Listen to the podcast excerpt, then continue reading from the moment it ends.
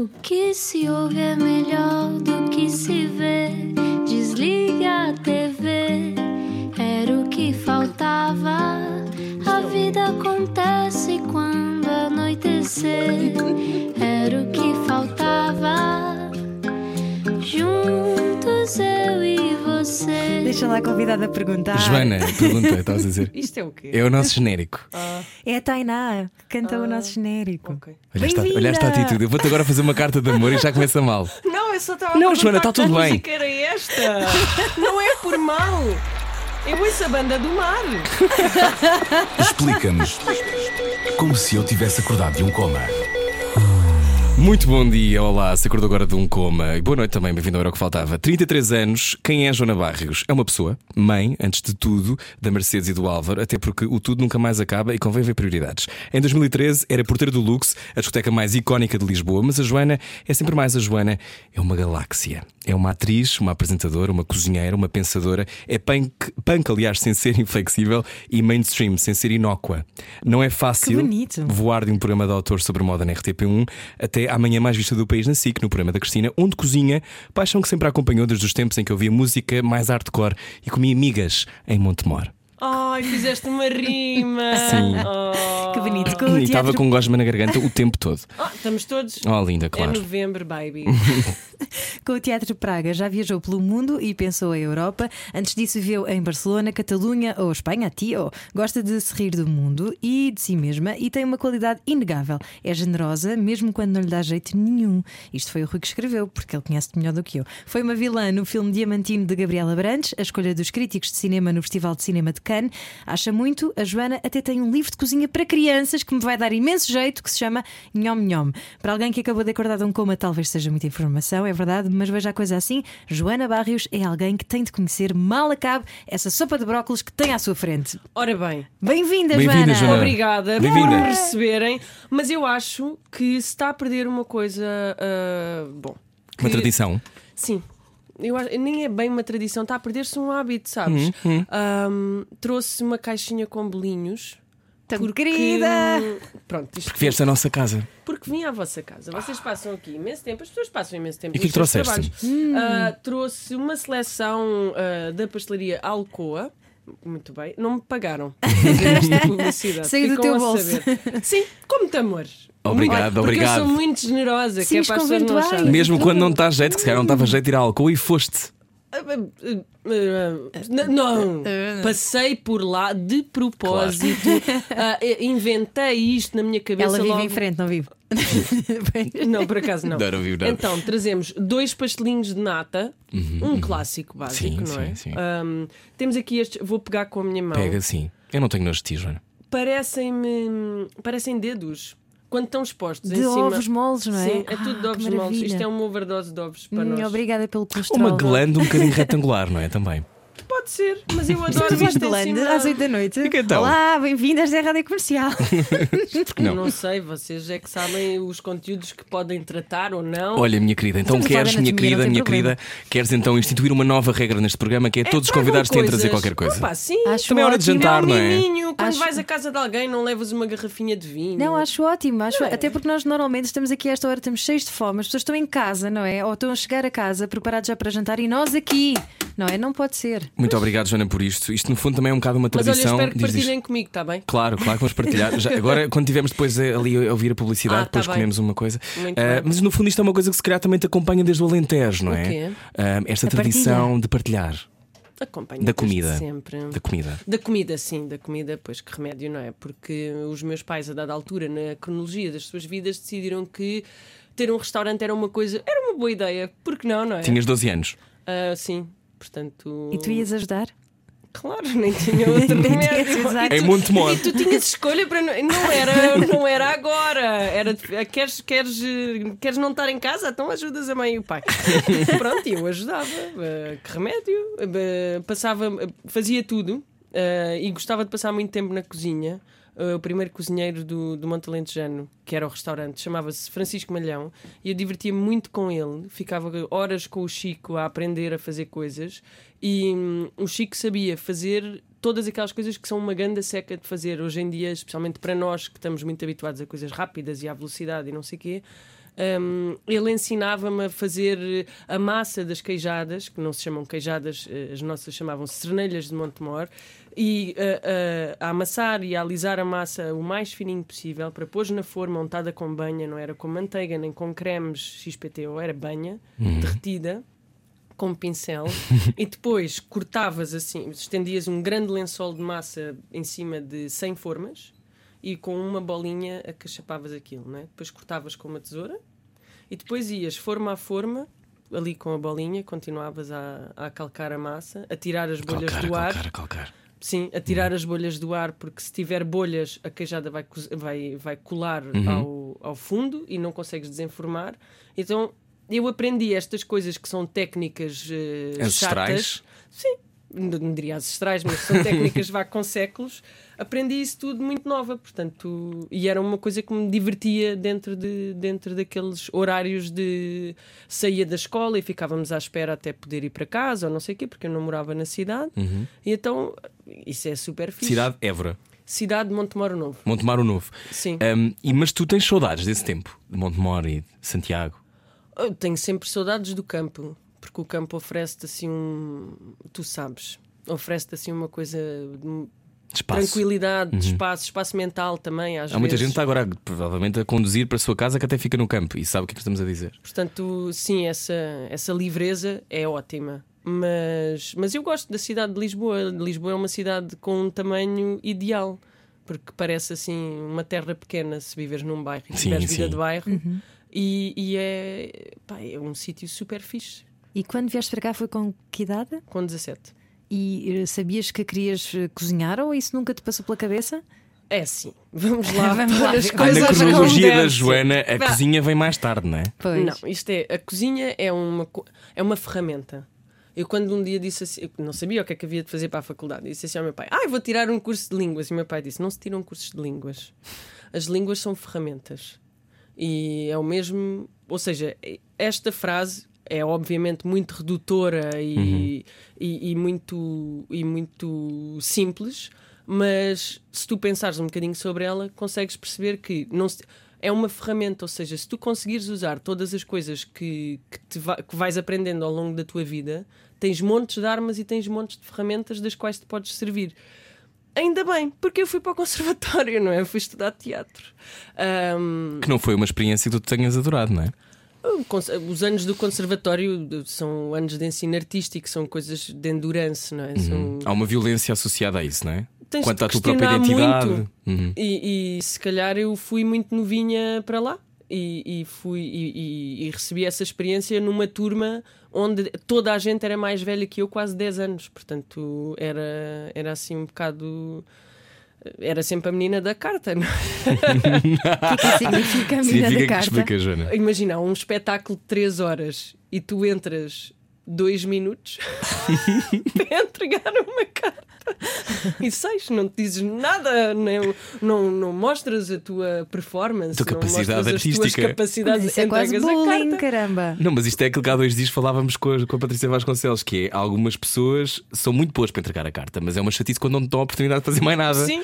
Portanto, ou seja, encontrar essa oportunidade dentro do, do, do âmbito da Escola Superior de Teatro e Cinema e de pessoas que eram muito mais astutas do que eu hum, era vagamente difícil. Lembro-me uma vez que tive um grande papel porque não era só por isto, obviamente, mas também por isto, porque se falava espanhol. e tu falas és bilingue. Sim, Praticamente, praticamente, sim. sim. E então era essa parte. Tua família é espanhola? A minha avó materna era espanhola. Ah, daí o Barrios. Daí o Barrios.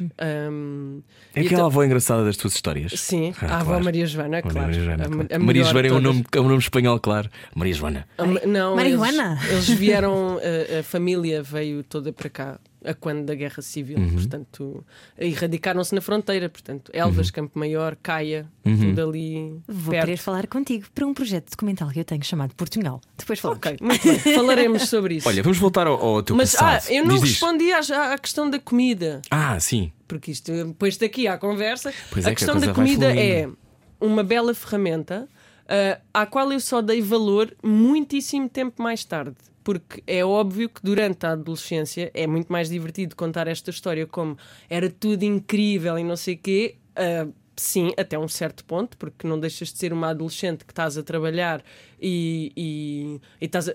Os meus pais, uma coisa super fixe. Eu tinha um ordenado, horário de entrada, horário de saída e era tratada tal e qual como qualquer outro funcionário. Claro, com as exigências acrescidas, porque eles eram meus pais.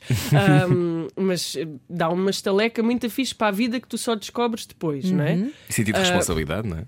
Sim, mas só descobres depois que essas coisas te fazem São falta. úteis, exato. Uh, e a comida é isso, ou seja, esta, esta à vontade dentro de uma cozinha, eu só descubro que isso pode ser uma ferramenta quando uh, a minha filha mais velha nasceu e começou a comer uh, os seus primeiros alimentos sólidos e de repente um, a pediatra começava a, a- a dizer-me quais eram os primeiros alimentos a introduzir, como é que introduz, as sopas, as papas, não sei o quê.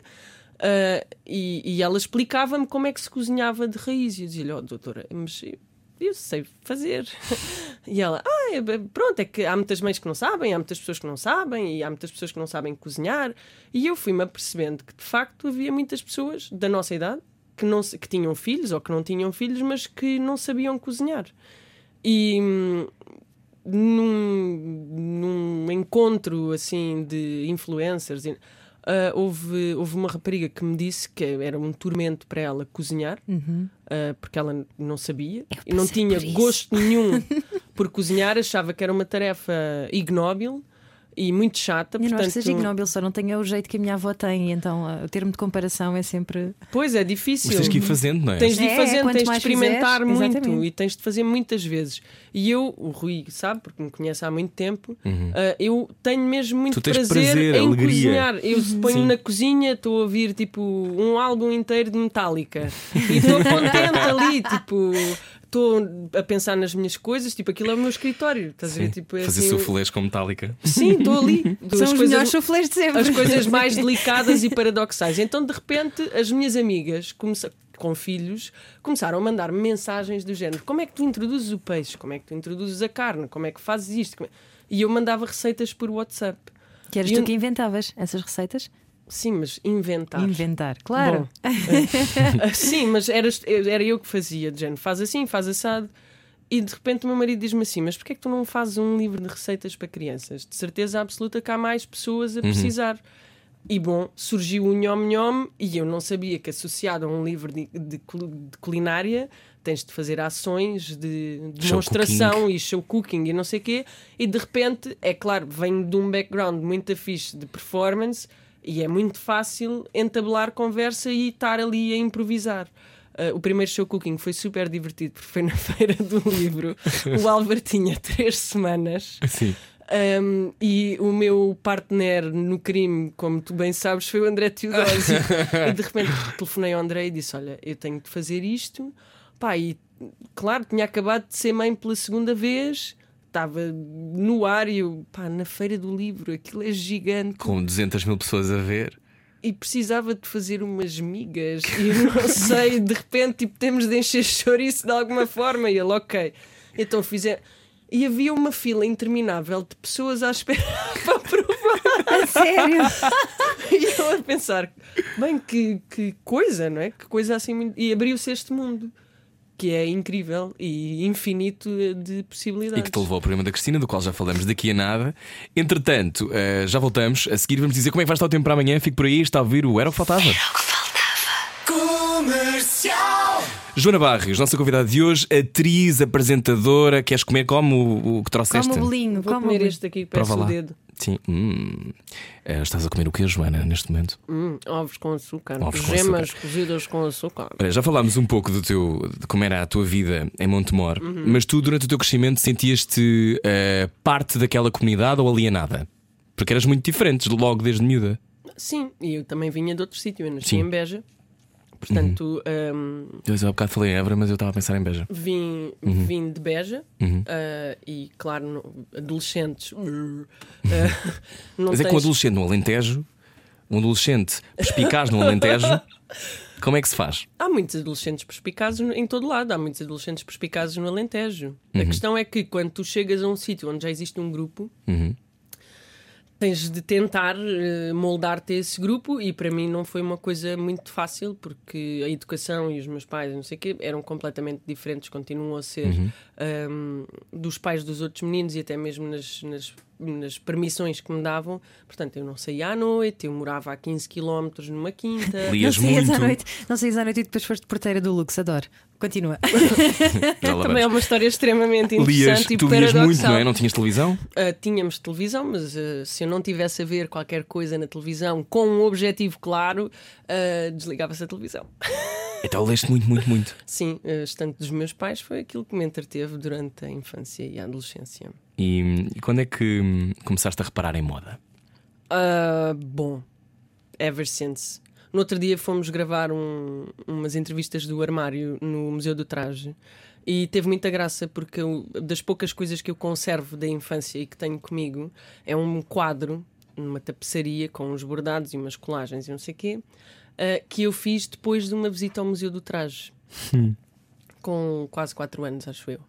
E, Já na a- altura te bateu que aqui havia- havia beleza e estética. Havia beleza, havia muita coisa ali que me interessava e, e a roupa tem um, produz um efeito em mim muito engraçado, que também produz esse efeito nos meus filhos, que é super Já? divertido, sim. A roupa define estados de espírito.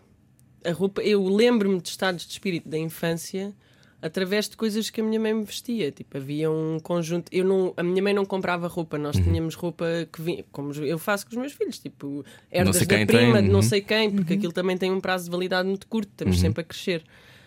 Um, e havia, havia uma, uma prima afastada daqui de Lisboa que mandava, que imagina, usava duas ou três vezes e tinha imensas coisas e grifava bué. Uh, cenoura, ué quer dizer o quê? Usar cenoura E a cenoura? Ai, a cenoura era uma marca fixe. Era, era. was the thing. It was a thing. E, e de repente havia umas calças de cintura subida de linho, hum, cor. hum, posso, posso dizer? Podes? Cor de merda. Sim. que a minha mãe vestia, que a minha mãe me vestia com uma camisa também com flores, mal me queres, ah, cor de merda e bordô, ah, e que era um conjunto cada vez que eu vestia, tipo. O dia não vai correr bem. Era horrível. Lembro-me de uma discussão que tive com a minha melhor amiga de infância, a Nídia. Ah, se estiveres a ouvir, Nídia, um grande beijo para ti. Ahm, tivemos as duas uma grande discussão e eu tinha essa roupa vestida. Foi por causa da roupa. Não terá sido por causa da roupa, mas like totally. Uh, tenho montes de, de memórias de desenhos que eu fazia com roupas que a minha mãe me eh, me vestia ou me confeccionava, camisolas de malha. Uh, há uma camisola de malha bastante Mondrian, assim muito gráfica, em cores primárias, que, que existe um desenho com essa camisola, em que eu estou vestida com essa camisola. E havia uma grande preocupação nessa, nessa representação da roupa. Uh, porque para mim a roupa sempre comunicou qualquer coisa. Portanto, Desde chegar... muito pequena. Desde muito pequena. E a minha ama fazia trabalhos de costura, portanto, eh, eu mexia em agulhas e cozia coisinhas. Aqui há pouco tempo descobri um roupeirinho da Barbie cheio de roupinhas que eu fazia com cuecas e piugas que iam para o lixo. Uma rapariga muito poupada, sempre na sustentabilidade, Pois, economia circular, estás a perceber? É sempre bem de sempre. Então, e a moda, hoje que trabalhas moda, Sim. como, de um ponto de vista autoral, de, no- a pensar sobre isso, eh, começou no Tragédia, Começou no tragédia. o teu blog que era considerado muito politicamente incorreto. Muito infame. Mas porquê? Ah, Porque era na altura da explosão dos blogs, é? Foi aqui há 10 anos. 10 anos, exatamente. Uhum. Hum, eu vinha de Barcelona. Portanto, eu tinha. Foi no ano que eu voltei de Sim, Barcelona. antes tu foste fazer uma pós-graduação. Eu fui fazer uma pós-graduação ah, com uma coreógrafa chamada Ana Sanchez em Barcelona, porque lá está, eu não tinha controle absolutamente nenhum do meu corpo e da representação do meu corpo continua a ser muito questionável esse controle. Ahm, mas por ser muito alta e muito magra, andava sempre toda torta. Em cena é uma coisa difícil de gerir, portanto, fui trabalhar esse, esse aspecto ah, com uma coreógrafa para perceber como é que podes imprimir mais delicadeza, menos coisa. Dei cabo de um ombro, porque, claro, o meu talento é natural. E hum, nessa mesma altura estava a fazer uma pós-graduação em crítica de cinema e música pop. Portanto, Ah, era isso. Eu achava que a tua pós-graduação também tinha a ver com moda. não. Ah, ok. O que teve a ver com moda foi. eh, os meus pais sugeriram-me abandonar Barcelona quando eu dei cabo do ombro porque andava com o braço ao peito e fazia fisioterapia, portanto não podia fazer Uhum. tudo aquilo a que me tinha proposto. E hum, quando eles me disseram isso, ou seja, quando me disseram volta, eu pensei, eu não quero voltar. E então vou arranjar um trabalho para tentar ajudar nesta coisa das despesas de teres um filho a estudar no estrangeiro, que não é propriamente uma coisa muito Barata. em conta. E o que é que eu fiz? Passei numa loja que era muita gira. ah, e é sempre aquela coisa que tu hoje lês naquelas mensagens de mindfulness, não é? Set your goals. E então eu olhei e pensei: não, eu para trabalhar quero trabalhar aqui. Que era uma loja vintage, muita gira, com pessoas muito giras e diziam num cartaz que precisavam de pessoas que falassem ah, línguas. E pensei: estou em Espanha, falo inglês, português, francês. Pá, Safo-me. safo-me na boa. Mantiveram uma experiência durante quatro meses, porque eu propriamente não era da shit, porque aquilo eram tudo pessoas tipo imensas tatuagens, piercings, cabelos compridos, um estilo muito wow, e eu era só uma miúda do teatro que ninguém percebia muito bem a cena. Já tinhas E- um estilo teu? Já viste-me sempre de igual, tipo, desde sempre. eu mudei Vans? muito a minha fa- vans, calças, uh, Camisas camisolas grandes? gigantes, Sim. Com bastante sentido de humor, sempre. Sim, a tua camisa, explica-nos a tua A camisa minha hoje. camisa tem cigarros Cigarros. no bolso. Acesos. Acesos, because we're like, here's for the good old days. Sim, sim, em que sim. se fumava em que na se fumava, rádio. né? já não se fuma. O meu Já pai fumava se- muito na rádio. Estás a ver? Já eu nunca Hoje em dia não há glamour nenhum. Não, mas temos aqui as coisas que tu trouxeste. Temos bolos. Um, E portanto estavas nesta loja Estava e, nessa- tive e nesta foste loja- observando muitos outros, provavelmente. É? Uma das coisas que eu percebia muito era que as pessoas vinham ter comigo, ganhávamos comissões, ok? Uhum. E as pessoas vinham ter comigo quando precisavam que a roupa comunicasse uma coisa qualquer. Imagina, para uma pessoa que trabalha vintage é um bocadinho ofensivo dizeres que queres comprar roupa para uma festa dos anos 70, que queres ir disfarçado. Porque quem, ou seja, quem compra vintage eh, tem uma série de mensagens subliminares e subjacentes muito politizadas e muito importantes. Que é, não quer acrescentar a mais. Não queres acrescentar a mais, ou fashion. então, ou então ah, identificas-te com uma época muito específica do vestir, tens um gosto muito grande por uma espécie de corte, de confecção, portanto, há muitas coisas aqui, há muitas A linhas. tal economia circular de que falavas, Há mui- o não desperdício. Sim, há muito- muitas, muitas. E depois também tens o gosto por encontrar realmente peças únicas dentro de um universo que é hipermassificado. E então, quando aparecia alguém que dizia, ai, mas eu queria uma coisa assim muito divertida para ir a uma festa hippie, ninguém ah, falava com estas pessoas. E estas pessoas vinham ter com a única coitadinha que estava lá ao canto, que era eu. E, e vinham ter comigo e eu dizia: Não, eu ajudo. E em vez de vender uma camisa, eu tipo fazia outfits inteiros e vendia outfits inteiros. E era incrível porque de repente eu, em sei lá, três ou quatro meses eh, de experiência, tornei-me a melhor vendedora da loja. e quando voltei para Portugal, dei-me conta de um universo de moda menos eh, excitante do que este. Eh, Estavam a aparecer os blogs. e, e a forma como nós em Portugal lidávamos com moda era completamente diferente daquela que é hoje e o acesso continua a ser semelhante. Descodifica só um bocadinho. Nos anos, início de Zero. zero, basicamente havia a moda Lisboa, Portugal Fashion, já existia também, não é? Sim. Mas a, a relação das pessoas com a moda não era Para constante. já temos sempre o problema de sermos um país pobre, não é? Uhum. Portanto, o mercado não reflete isso, temos, não é? temos muito dinheiro. Eu não tenho muito dinheiro para gastar em roupa. Ninguém Ninguém tem, tem, muito sim. dinheiro para gastar em roupa. E em peças únicas, então, muito menos de autor, não é? Portanto, o vintage sempre foi uma boa forma de conseguir isso. Eu sempre me vesti com roupa de homem, que ia roubando ao meu pai, ah, coisas herdadas, coisas antigas, que eram da minha mãe, da minha tia, da minha avó. ah, e muito raramente comprava peças de roupa novas. Gosto de sapatos e carteiras. ah, e a filosofia da minha mãe e da minha avó foi sempre ensinarem-me que compravas bons sapatos e boas carteiras. Portanto, isso são peças de investimento. Enquanto estava a trabalhar no vintage, descobri uma coisa incrível, que são óculos de sol. Eu já gostava Pois é, muito. tens imensos. Tenho quilos. Ah, sou quase o Kimbé, com todo o perdão e respeito pelo Claro, Kimbé. claro. Ah, mas o- eu uso óculos para ver desde que sou muito pequenina, portanto é muito divertido perceberes que os óculos têm um valor comercial dentro da esfera do vintage, que é como, por exemplo, os, os colecionadores de discos. Uhum. Há materiais, há períodos, há, há, Ah, é? há zonas A Joana chegou a fazer uma coleção. Fiz uma coleção de óculos, exatamente. Que Imagina. esgotou. Esgotou? Não esgotou. Bom, esgotou! Eu na altura não tinha esgotado. Esgotou! Tinha esgotado na altura. esgotou! Outra vez, que esgotou! Ah, e- Tenho que ser enfático, estou na rádio, Joana. Claro, é isso. Sim. E, e então, quando vim para Portugal, de repente eu tinha um guarda-roupa hiper outrageous para, para o contexto. Muito fora, não é? Super. Outrageous, fora. né? Fora. Outrageous. Um, e, e, e de repente é assim uma coisa foco. É é uma coisa divertida Uhum. tu perceberes que, ok, eu dou demasiado nas vistas. Em Barcelona era a És miúda normal. mega aborrecida. Tinhas de ir lá à procura de quem é que era esta. E aqui era uma miúda tipo, hiper esquisita. Portanto, aí foi, ok, Mas eu te acompanho ao longo da vida ou não? sempre. Mas eu digo isto com um sorriso na cara. A Joana Barros muito satisfeita com ela própria. Sim, acho que tens de te aceitar, não é?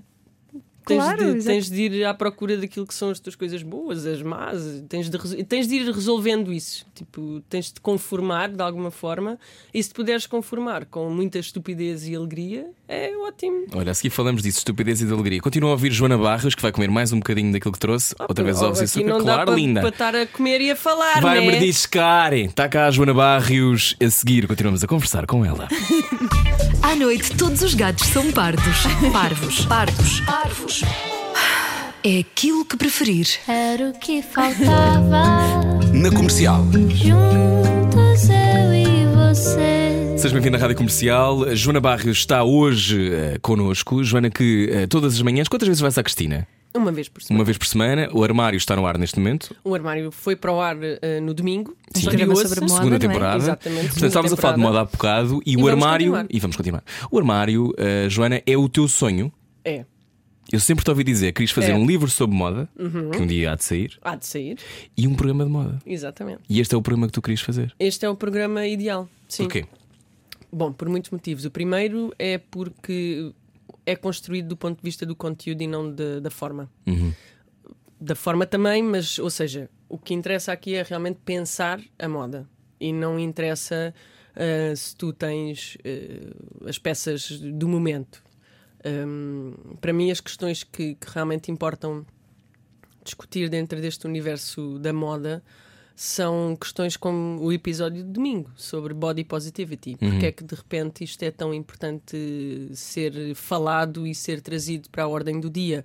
Um, é importante discutir assuntos como sustentabilidade na moda, porque sabemos que a moda é uma das indústrias mais poluentes do mundo, mas também é importante pensar o corpo feminino e também é importante pensar a, a posição feminina da- na moda. Porquê?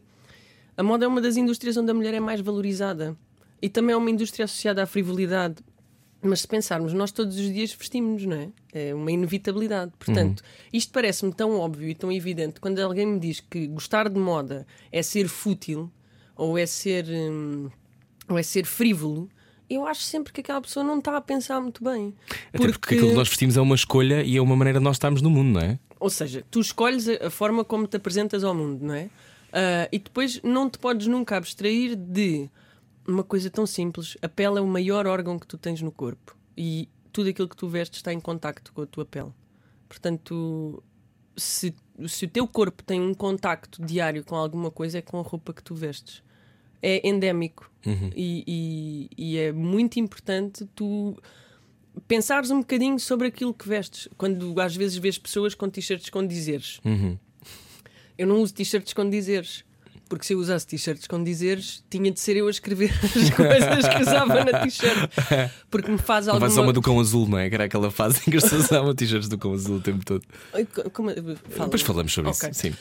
Um, e tens de. Porque há muitas mensagens subliminares naquilo que, que vestes.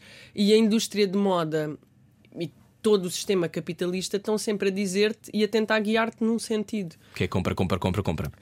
Nem é só. Porque quando tu tens de ter um. Quando tens um casual Friday, por exemplo, dentro de uma lógica empresarial, eu acho que estaria morta todos os dias porque chegasse sexta-feira para ver como é que eram os meus colegas dentro da sua versão casual, por exemplo.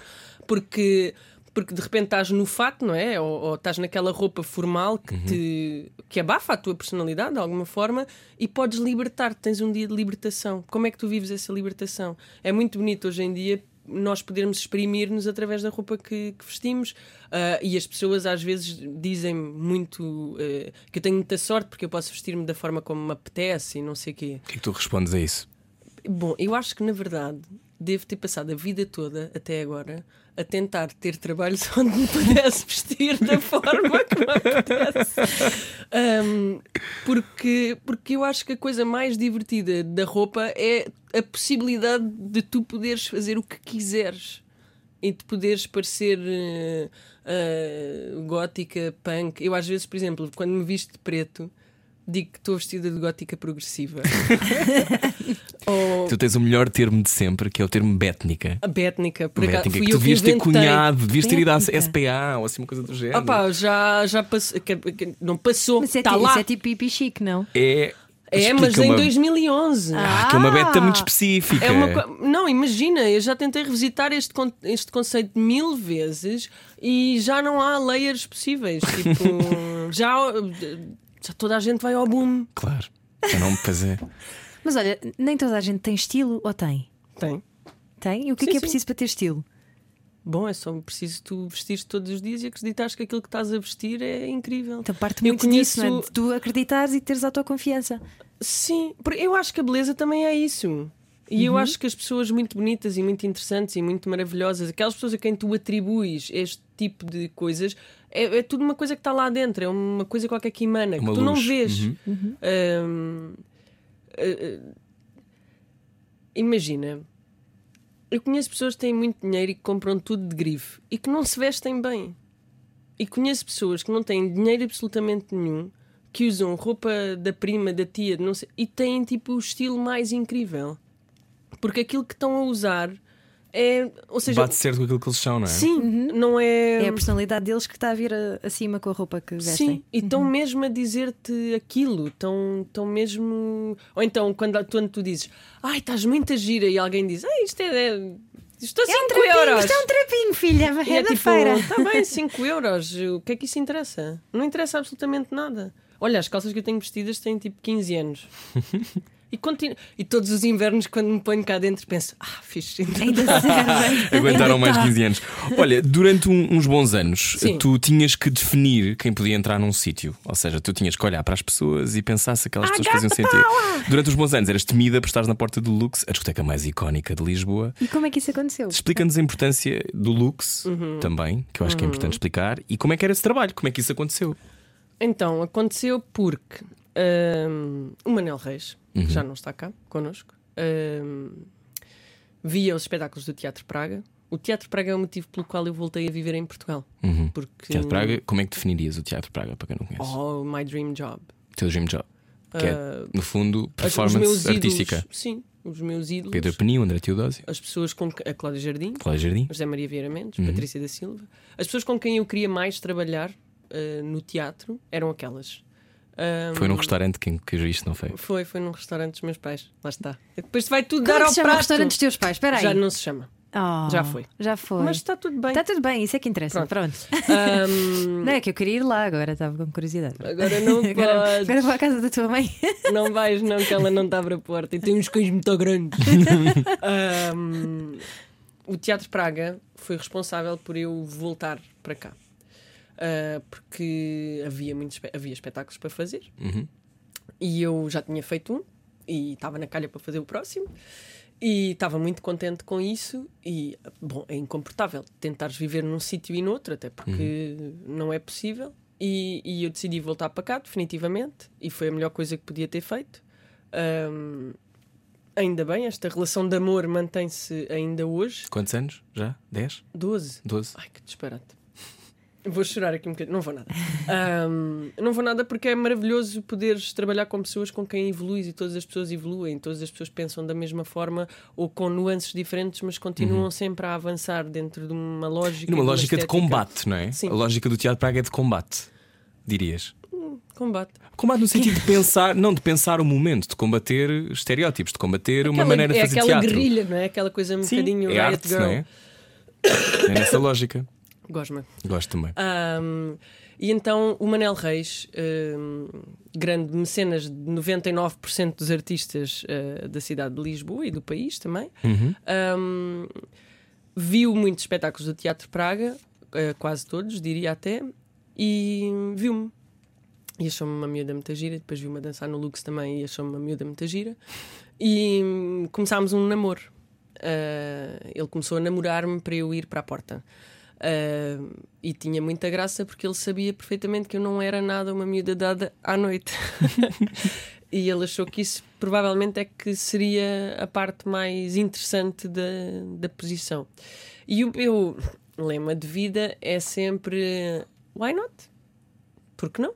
Se há uma pessoa de quem eu gosto muito que me desafia, ou a quem eu atribuo qualidades extraordinárias, que me desafia para fazer uma coisa, eu faço. Porque essa pessoa viu algo, essa pessoa credibilizou-te de alguma forma e viu em ti a capacidade de tu encontrares uma forma de fazer. E isso é super fixe. Tu encontrares uma forma de fazer e tu desenvolveres essa nova dialética em ti. Hum, é claro que o Lux era o melhor trabalho que eu poderia ter também para poder continuar a investir na minha carreira de teatro e de atriz hum, e poder continuar a fazer espetáculos, porque ah, ao ter um ordenado eu poderia sempre aceitar fazer todos os espetáculos Claro. que queria. ah, porque como não tinhas que ir fazer novela muito ou não bem, tinhas que ir. Claro. pronto, poderia escolher eh, mais facilmente as coisas que, que fazia e dava-me uma independência super eh, fixe. Então eu aceitei esta proposta de namoro e em agosto de 2010 sentei-me com o Manel Reis à porta e sentávamos os dois assim todas as noites, que estava aberto, quinta, sexta e sábado, e era assim uma espécie de microbaile de debutantes no cantinho da entrada. Como é que foi essa primeira noite? Essa primeira noite foi super divertida. Nós bebíamos uh, vodka tónico, fumávamos cigarros e Nessa altura ainda fumavas cá fora, linda. fumava eu cá fora, um- barravam um night Yeah. uh, e fumávamos cigarros e, vi- e- e pronto, ia conhecendo as pessoas que são os clientes habituais, ia percebendo mais ou menos como é que se passavam as coisas, como é que geria as situações, etc. Porque É uma porta emotiva, não é? muito. Hum, As pessoas culpam-te por tudo, né? Bom e mau. Hum, as pessoas diziam, havia muitas pessoas ainda que, que, que me dizem que me barraste à porta e eu dizia sempre: não se barra ninguém. Não se barra ninguém. Não, não se barra ninguém, nem com manteiga, nem com Nutella, nem com nada, não é? Hum, é difícil gerires a noite de uma pessoa, porque estás ali a, basicamente a destruir ou não eh, o curso daquela noite. Estás a, és, és uma peça do destino. Será que eu vou passar por aquele dragão? Depois um dia descobri que me chamavam vampira e achei incrível, porque pensei, nem sequer é nada insultuoso. As pessoas que me conhecem sabem que eu adoraria que alguém me chamasse vampira, não é? Tipo, ai, não sei o que é vampira, será que está lá a vampira? Blá, blá, blá. E E eu pensava, "Ah, mas isso é super fixe. E, à e à, àquela porta também podias usar coisas que eram também uma performance. Era tudo uma performance, era tudo muito divertido. Ah, aquilo naturalmente era uma persona, porque eh, a noite guarda muitos segredos, e ainda bem. Ah, e a noite é, desde os tempos da antiguidade, uma zona de catarse. Portanto, acho extremamente Libertação. importante que o Lux continue a ser esse sítio. O Lux é, um- é importante por ser um sítio seguro, não é? Exatamente, aquela ideia de safe space que, que cada vez mais Que eu acho que para uma maioria não é, não é automaticamente. Porque, porque que é importante? Porque é que se percebe porque é que é importante, mas para uma minoria, um safe space é muito importante porque permite que as pessoas possam ser o que quiserem sem ter medo, Sim. não é? E sem se sentirem simples. Uhum. acossadas ou, ou sem se sentirem ameaçadas um, e sem se sentirem observadas acima de tudo. E eu acho que o Lux, nesse, nesse aspecto, continua a ser Uhum. um sítio onde tu te podes libertar mais, dançar, beber, fazer tudo e mais alguma coisa. Sim. E como é que tu decidias quem entrava e quem não entrava? Bom, era uma coisa muito simples. Tinha a ver com o mood da noite? Não. Era só, eu dizia sempre olá, boa noite. E havia muitas pessoas que nunca me respondiam boa noite de fora. E se não tens tipo boa onda, como é que queres ir para um sítio, não é? Quem não dizia boa noite não entrava? Pá, não era necessariamente assim, mas, que há uma. Mas há um- claro que não entrava, nem faz sentido. mas há uma, há uma coisa que tu tens de filtrar que é o vibe daquilo. Uhum. E tipo, tu não podes ser um vessel of bad karma, tens de ser assim. Claro. Tens de ser um acrescentar naquela noite, Tens de não é? acrescentar, tipo, não- ou seja, mesmo que queiras ir expurgar, tens de ir expurgar, mas tudo para arriba, nunca para abaixo. Aham. E então aquilo para mim era assim uma coisa muito. Olá, boa noite, então, tudo bem? E de repente as pessoas tipo, somos dois. E eu, bom. Come on. Somos dois. Mas calhar, estou aqui. mas olha, mas se calhar as pessoas Sabes na aquela altura. música do Pitbull, Tonight? Sim. Espera, estás a citar Pitbull? Ai, Reggaeton, não estás a perceber? um dos meus maiores sonhos na vida é ter um programa que só Reggaeton. passa reggaeton. Isso é bom demais. Chega aqui no ar, pode ser que alguém queira Pode apanhar. ser que alguém Rádio queira. comercial, Rádio a ser comercial, já sabem, eu gostava muito. Pode ser tipo às quatro da manhã. Pá, Joana Barris e o seu reggaeton na Não, rádio é comercial. incrível, Eu vocês- pago para ouvir isso. Barriaton. Eu, eu, barriaton. Barriaton. El barrio de barrios. É barrio de barrios. E, Mas- e o, o Pitbull dizia, ah, dizia, eu ouvia imenso essa música no meu Fiat 500 azul cueca antes de ir para o Lux, super alto. Ah, e eu ouvia essa música e pensava, é isto, é tipo name esta coisa. tonight. Não, não, tonight. I will Love, love, you tonight. Já sei. Give me everything tonight. For all we know, we might not be here tomorrow. Lá está. Estás a ver? For all we know. É Nós uma não cena sabemos o que super... é que pode acontecer. Seize the day, carpe diem. E, e sair à noite é uma. É um, it's an exciting thing. It's Sim. an event. E tudo pode acontecer. Sim. E se tu vais, tipo, somos dois. oh, Se calhar não vai dar. somos dois. Bom, a seguir já vamos saber se Joana Barrios é também porteira nas suas relações. É a seguir. Fico para ouvir, era o que faltava hoje com Joana Barrios. Não ouvir a comercial dá mau karma. Era o que faltava. Com Rui Maria Peco e Ana Martins. Todos os dias das 8 às 10 da noite na comercial. Joana Barrios, nossa convidada de hoje. Olá, bem-vindo. Ah, Joana. Isto é a rádio comercial. É a rádio comercial. Ai, que engraçado. Esta rádio mais ouvida do país. Ainda não tinha visto. Olha, minha linda, qual foi a melhor lição que tu recebeste das pessoas que passaram no Lux e o Lux em geral te deu? Oh, a melhor lição é esta de a noite guarda mesmo muitos segredos. Dá-nos exemplos. Guarda segredos. É só isto. Achas que vemos quem realmente as pessoas são à noite? Oh, bom. Olha, o Vasco Araújo Uhum. diz uma frase maravilhosa Artista. Uhum. que é artista. Diz uma frase incrível que é: À noite todas as mulheres perdem a saia. Eu adoro esta frase. Eu adoro. Esta frase é tão maravilhosa, Ah. tão emblemática. Hum, eu não sei se à noite todas as mulheres perdem a saia, mas eu acho que deves ter a liberdade de poder perder a saia sem aparecer no Instagram de alguém, sem Uhum. que ninguém vá comentar. Sem que... Houve uma coisa uma vez que me pareceu bizarra, que foi eu fui a, uma- a um lançamento do- do- dos eh, equipamentos olímpicos que o Christian Louboutin lançou Uhum. ahm, para a seleção olímpica de Cuba. E Uau. havia.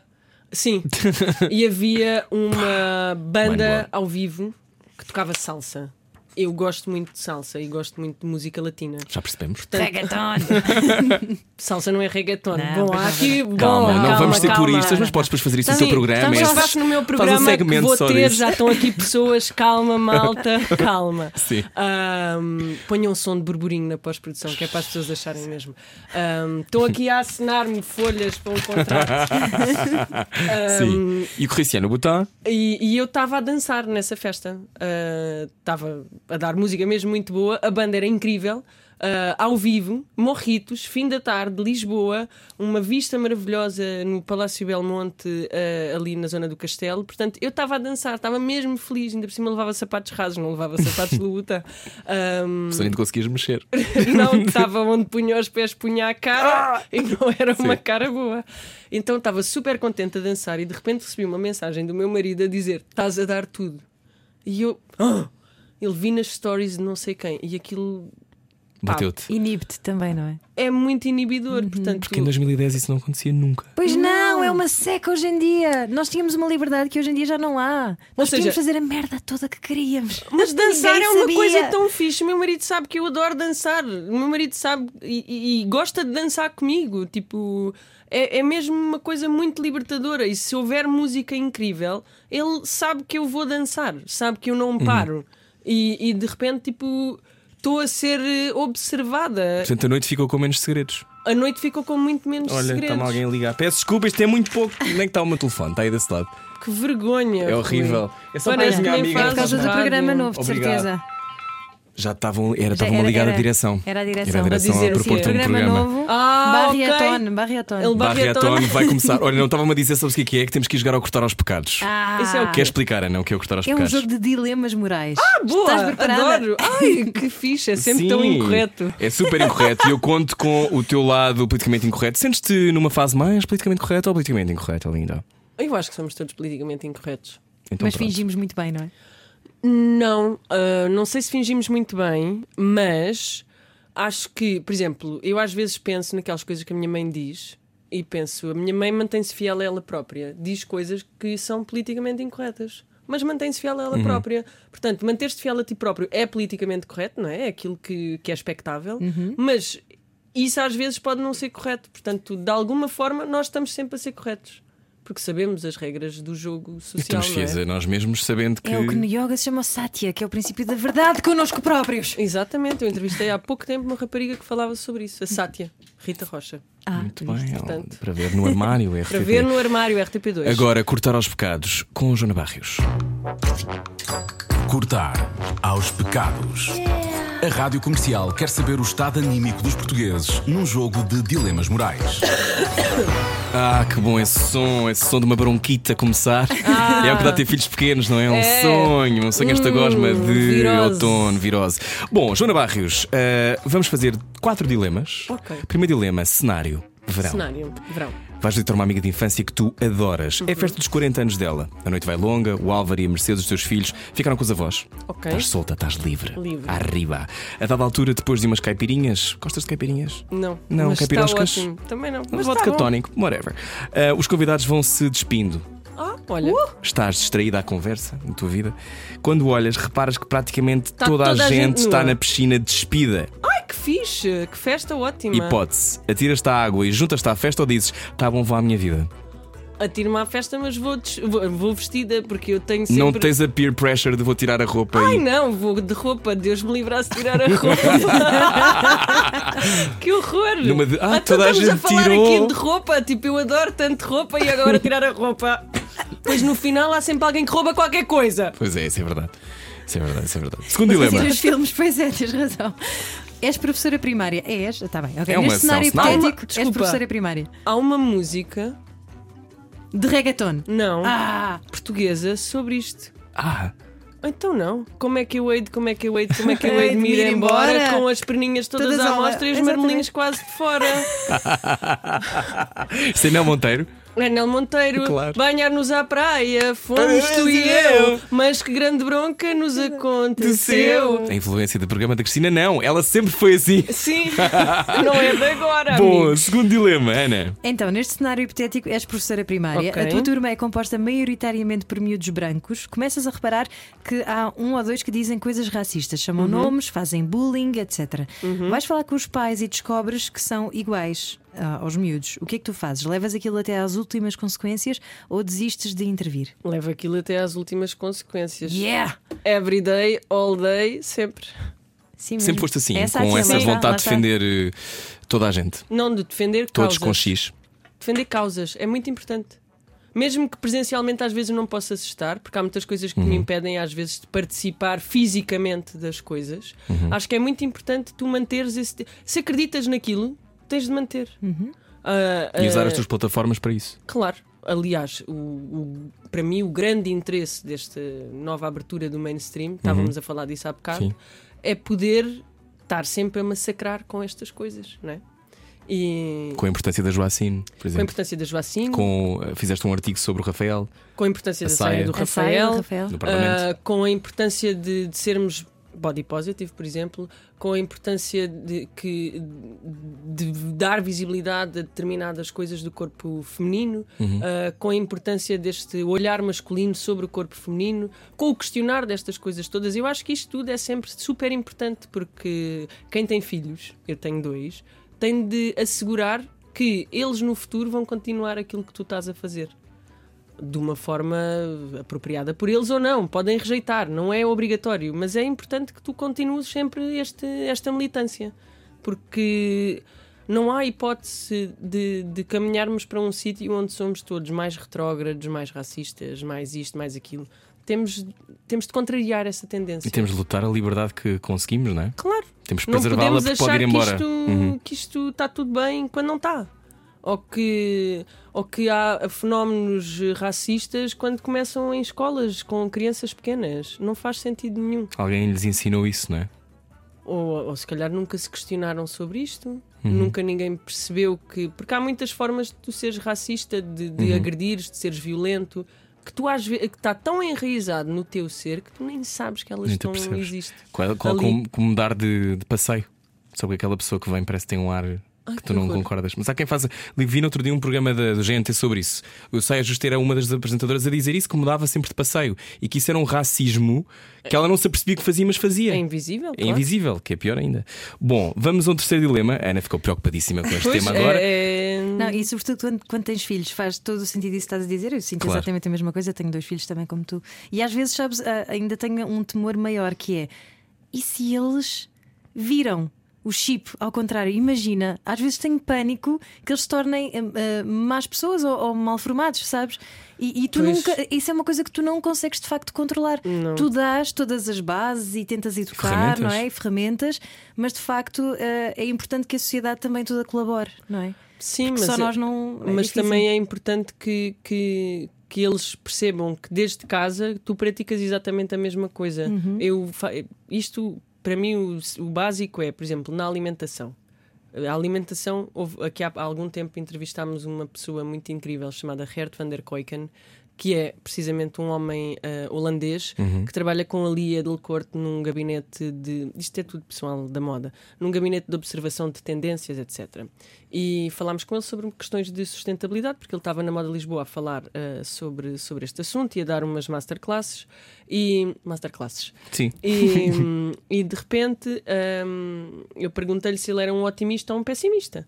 Ele disse-me que era um grande otimista, porque se as pessoas já tinham ah, começado a alterar os seus hábitos alimentares, se já procuram comer menos comida processada, ah, se já procuram alimentos biológicos, se já procuram saber se, é- se, se vem de comércio justo, se não vem de comércio justo, isto significa que há alguma mudança a acontecer.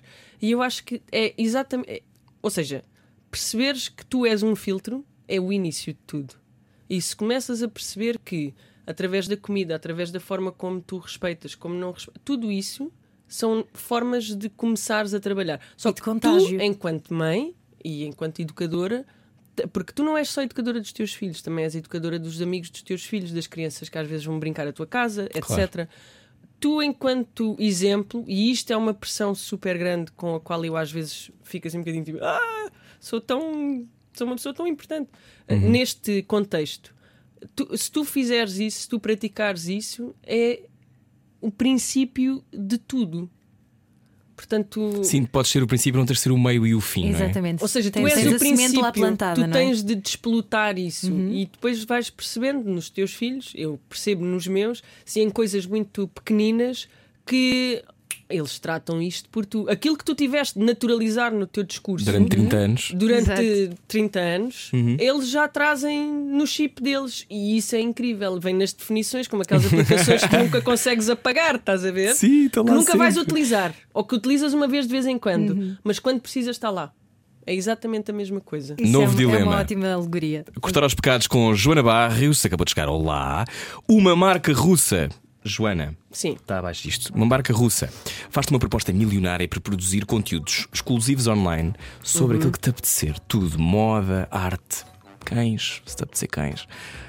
A caminho da reunião, onde assinarias o contrato, descobres que o dono da marca é um oligarca do mal que tem comportamentos homofóbicos e investe em petróleo. Assinas? Não. Não.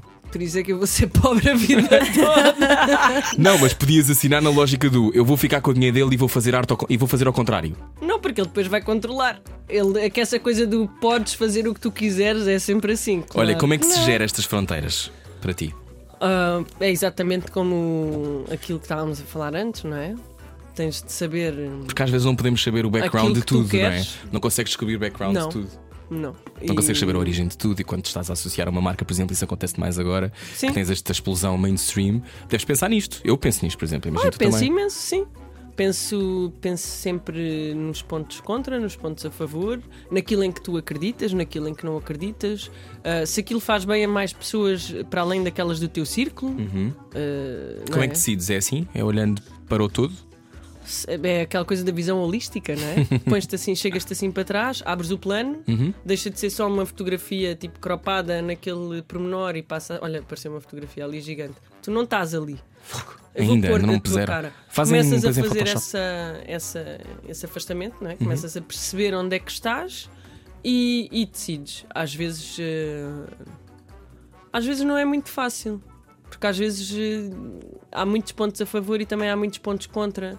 Às vezes há coisas. De, sabes logo que é um big no-no. Claro. Ah, Mas não te sentes nunca a trair-te nas tuas convicções. não, isso é uma coisa boa. Consigo É ainda ótimo. dormir descansada. Então vamos para o último dilema para ver se continuas a dormir descansada hoje. Ahá! Uma das tuas melhores amigas, Ana. Uma Continua das tu. tuas melhores amigas quer largar o seu emprego numa consultora para se dedicar à moda. Uhum. Mostra-te uns sketches de uns sacos de pano que são um bocadinho hediondos. Ok. E diz-te: é só o começo. Dizes-lhe a verdade que é tudo horrível ou ficas calada. Bom, digo-lhe a verdade. Porque. Ai, pode-se melhorar. O que é que dizem os meus olhos? Eu não consigo dizer mentiras. Ahm, Digo-lhe a verdade. ahm, com todos os riscos associados, porque. Já fizeste faço- isto? Já te aconteceu, não? Ah, Acontece-me às vezes tipo, falar sobre este assunto. Nenhuma amiga decidiu largar uma empresa, numa, um trabalho numa consultora, assim, a ganhar uma pipa moça. Não, mas já te mostraram, imagina. Fiz isto. O que é que achas? Não faz bem o meu género. Nem é bem por aí, mas há, há- há certas coisas que, que, pronto, que Para mim não gosto. dá, mas se calhar para ti era o que tu dirias. Que público queres conquistar? Estamos a ser horríveis, não é? Não, mas eu digo logo, digo logo que não gosto. Digo de forma educada, claro, Uhum. mas digo que não gosto. Agora, há uma coisa que também distingue, que é se for muito bem feito.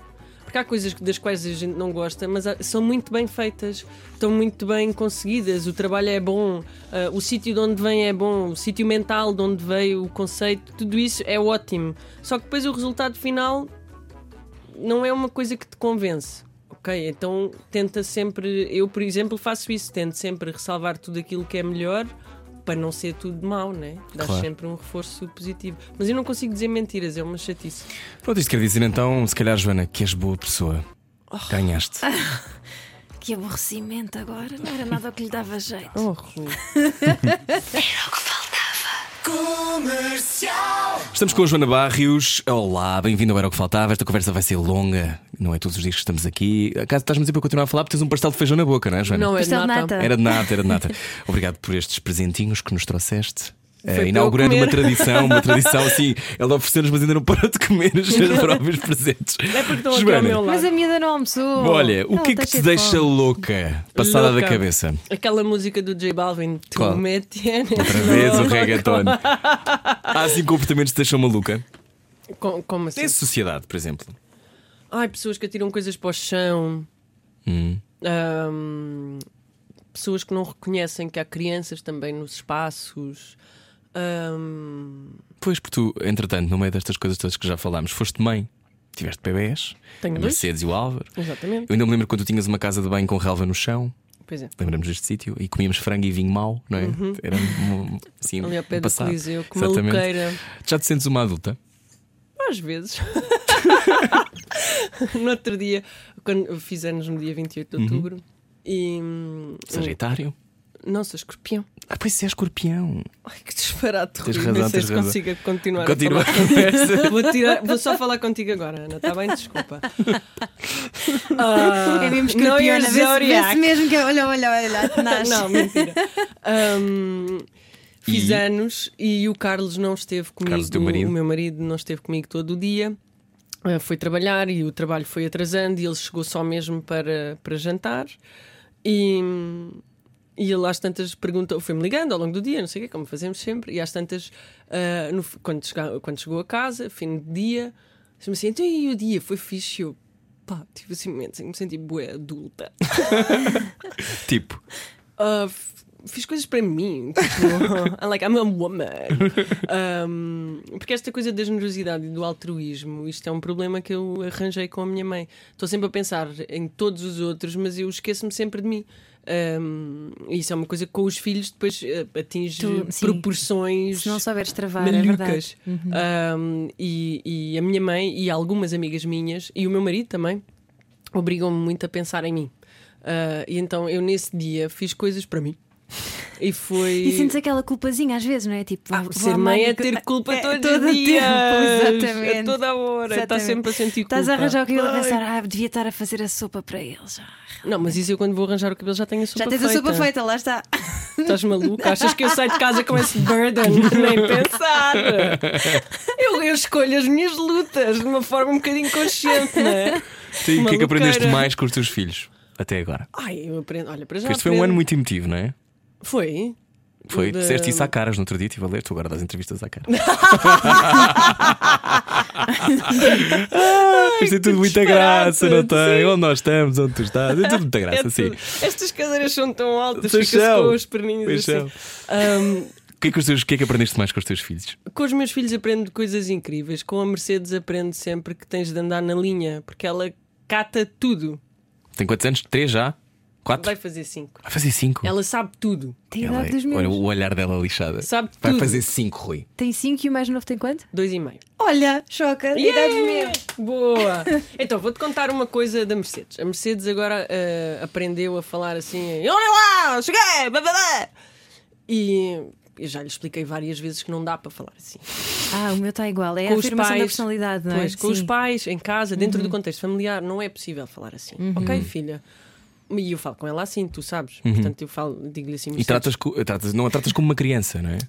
trato como uma criança, obviamente. Não, mas falas com ela de uma explico- forma clara, seja, não é não tipo, há- oh minha. não lhe vou, não, não a vou privar do conhecimento, Uhum. obviamente. Não foi isso que fizeram comigo. Não vou fazer isso à minha filha, nem ao meu filho. Mas pronto. E no dia seguinte, ela, de manhã, muito cedo, nós tomamos um pequeno almoço hiper composto, claro. Eu sou a cozinheira da Cristina, caramba. Quer dizer, não é tipo uma cena do pacote. Mas fazes tipo o quê? Panquecas de banana Papas e de aveia? Ai, que bom. ah, purés de fruta, coisas assim muito Uau. sumptuosas. Sim. Quero ser tua filha. Pronto, ok.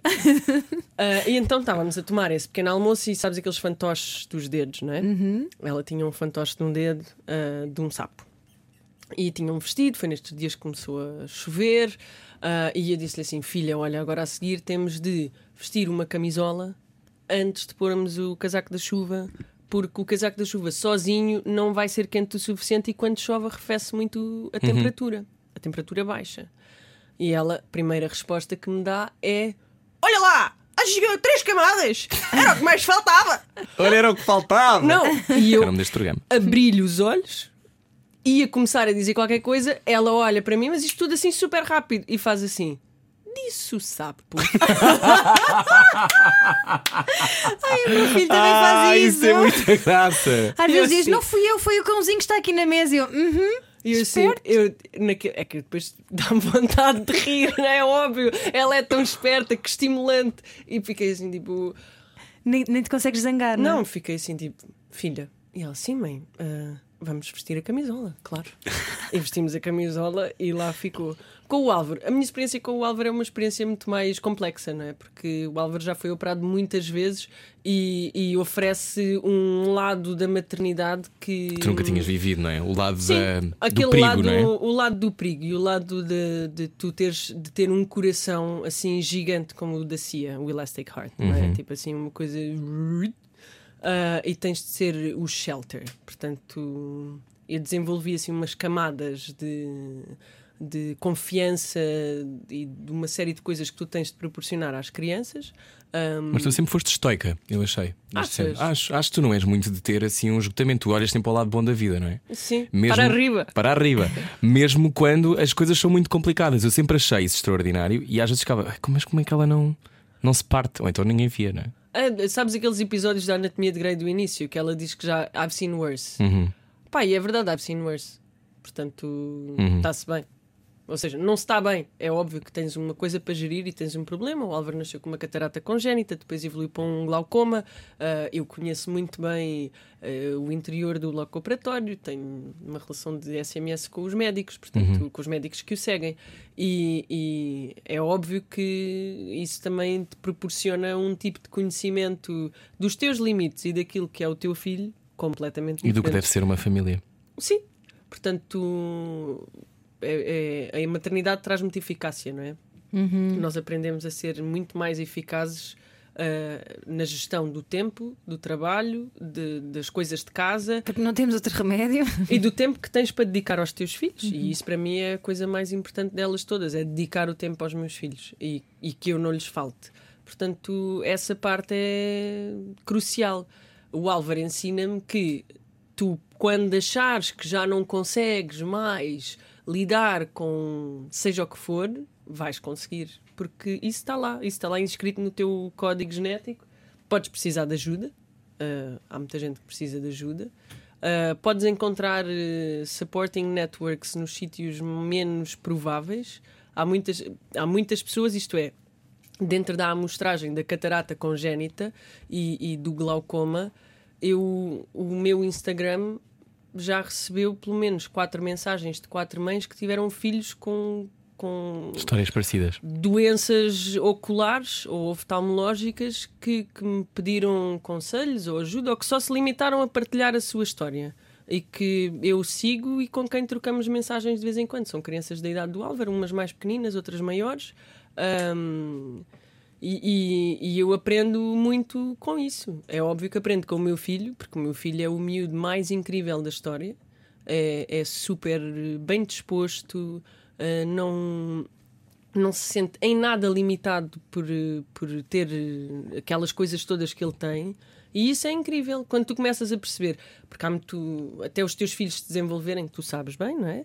Até aquela fase em que começam a andar e a falar e a desenvolverem-se cognitivamente e, e a desenvolver uh, a motricidade, tu começas assim, tens sempre um bocadinho de receio, não é? E quando nós começamos a, a- a ver que os nossos filhos são putos incríveis e super normais e super à vontade com a vida, ficamos, ok, está tudo bem. Tipo, e quando começas a perceber que ele tem aquela sassiness também característica da sua pessoa, ah, tal e qual a Não sua sei quem é irmã. que ele sai, Não, mas- também não.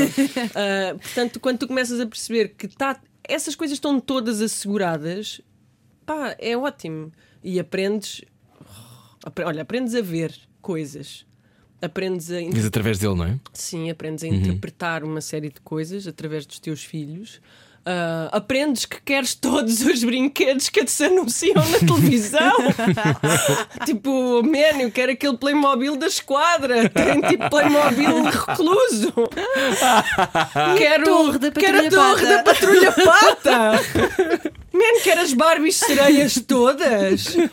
E é bué triste quando percebes que aquilo ao vivo no chão de casa não tem interesse absolutamente nenhum porque tu queres também Não tem- aquele cenário Claro, aquele decor todo. em Claro. cartolina pintada. Com a, com a água a mexer lá atrás, que que depois não é, é, não água, é que água. são só tipo umas tiras de plástico.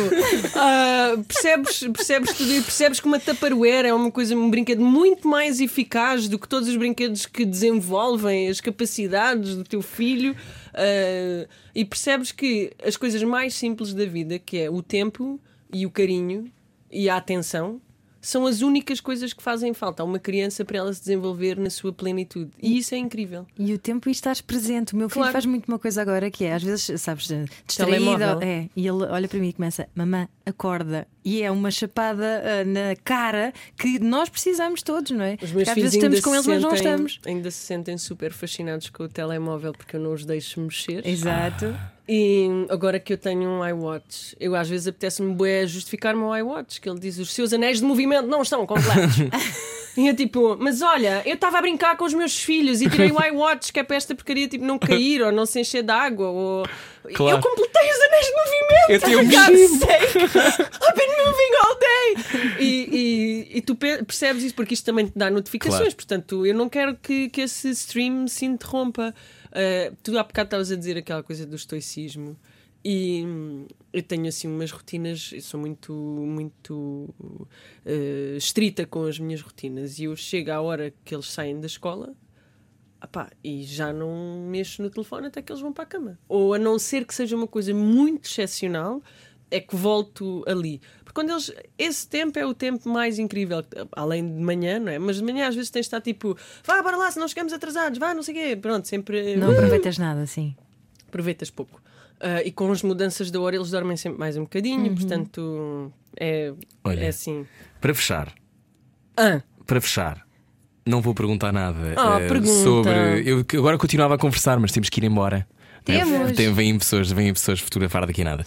Eh, porque é é fotografas à noite. Este, este estúdio muda para um estúdio de fotografia. Noite, olha que giro. Podes cá para ver. é- economia circular. Claro, lá está. A minha pergunta é: agora que, Agora ehm, que? agora que tu passaste para o mainstream máximo, Ai, credo. porque estás num programa mais visto do país, ehm, Uhum. E como na é- rádio mais ouvida E do na país. mais Meu Deus, mais país. Mais e país. Uma- país, país, país, país. País, mais país.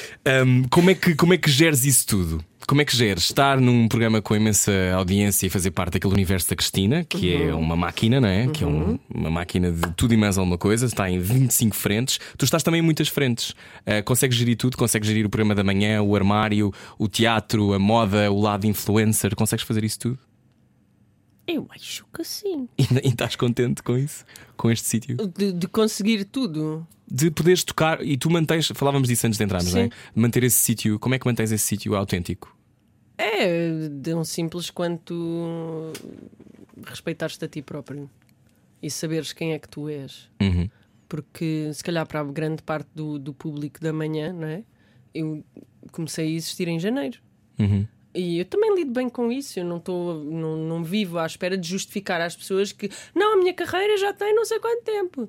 É tipo, eu agora estou naquela fase em que nem quero pensar em quanto tempo é que tem a minha carreira, senão começo a sentir uma pessoa idosa. Não, mas. hum, mas, ou seja, não, não sinto essa necessidade de me justificar. E acho que só o facto de não sentir necessidade de justificar já é muito libertador. Hum, o, o meu pai e a minha mãe disseram-me sempre que mais, o, o que mais valia era eu estar tranquila.